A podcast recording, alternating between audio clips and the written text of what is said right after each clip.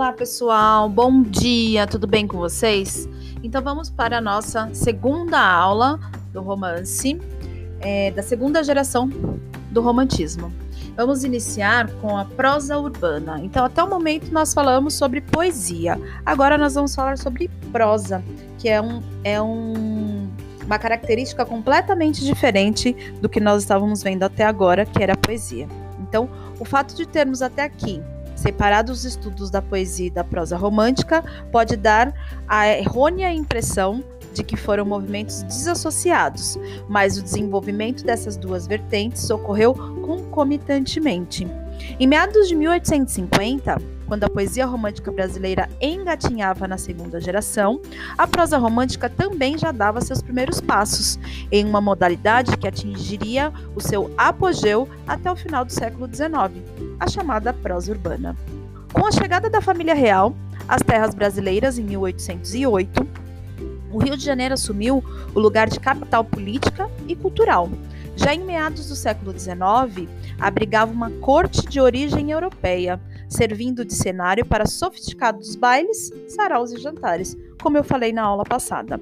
A literatura em prosa, publicada nos jornais na forma de folhetim, imbuiu-se não só de, do objetivo de servir de diversão e entretenimento para as elites frequentadoras de salões da corte, mas também para registrar seu testemunho ocular dessa vida social. Assim, boa parte da literatura produzida na época era sobre e para essa elite. Desse modo, o escritor de romances atuava de forma certeira, como um cronista de costumes que registrava os fatos sociais, como nós vimos lá no trovadorismo. Então, só para a gente entender um pouquinho, nós vamos falar agora sobre Joaquim Manuel de Macedo, então, esse novo olhar para a sociedade urbana, que resultará em uma novidade de gênero na literatura, tem em Joaquim Manuel de Macedo um de seus precursores com a publicação em 1844 do livro A Moreninha. Já em sua época, foi consagrada pelo público leitor. Então, Joaquim Manuel Macedo, é, ele nasceu em Itaboraí, dia 24 de junho de 1820, Rio de Janeiro. 11 de abril é, de 1882. Ele veio a falecer. Foi um médico, jornalista, político, professor, romancista, poeta, teatrólogo, memorialista brasileiro, autor de 17 romances, dos quais o mais famoso é A Moreninha. 17 peças de teatro, um livro de contos. Sua obra fez grande sucesso e deu-lhe muita notoriedade.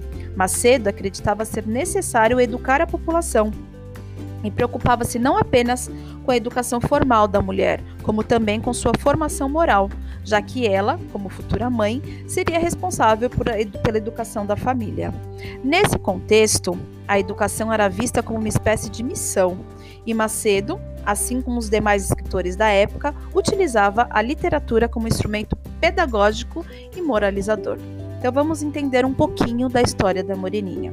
Então, a Moreninha é um romance que conta a história do jovem Augusto, o qual vivia sempre a galantear as belas mulheres, sem, no entanto, fixar-se em um relacionamento com nenhuma. Dizia que jamais se apaixonaria, mas guardava um segredo de seu passado. Foi convidado, com outros amigos, por Felipe, seu companheiro de estudo, para passar o fim de semana e feriado de Santana na ilha de sua família, próxima ao Rio de Janeiro. E a partir daí é feita uma aposta. Felipe acreditava que um constante amigo certamente se apaixonaria por uma de suas grandes amigas ou primas, ou mesmo por sua irmã, Carolina. Caso isso acontecesse, Augusto deveria contar sua derrota por escrito. Caso Augusto não se apaixonasse, seria Felipe quem escreveria sobre a vitória do amigo. O romance conta então com muito humor e uma bela dose de registro dos costumes da época a aproximação entre Augusto e Carolina e como se apaixonam. A surpresa do romance está no fato de que Carolina, na verdade, era a menina por quem Augusto havia feito um juramento de amor em sua infância, segredo do passado de Augusto que explicava, em parte, sua conduta com relação às mulheres. A seguir, podemos acompanhar um fragmento da obra. Então, aqui vocês vão reconhecer alguns costumes da época do século XIX né, dos grandes salões, as grandes festas, os jovens, o posicionamento desses jovens. Então vocês vão ler é, o excerto da página 142, 143 e 144, fazer os exercícios da página 144, 145, 146. Em seguida, a gente tem uma explicação né, do desempenho aí da, da, da obra Moreninha. É, na página 149 até a página 150, tem mais uma parte de interpretação de texto, ok? Então é isso. Na página 149 e 150, a gente vai ler uma outra obra, que é Senhora.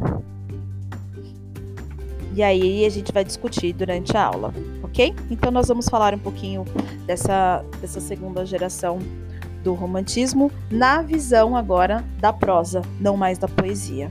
É isso, pessoal. Beijos e até daqui a pouco. Tchau, tchau.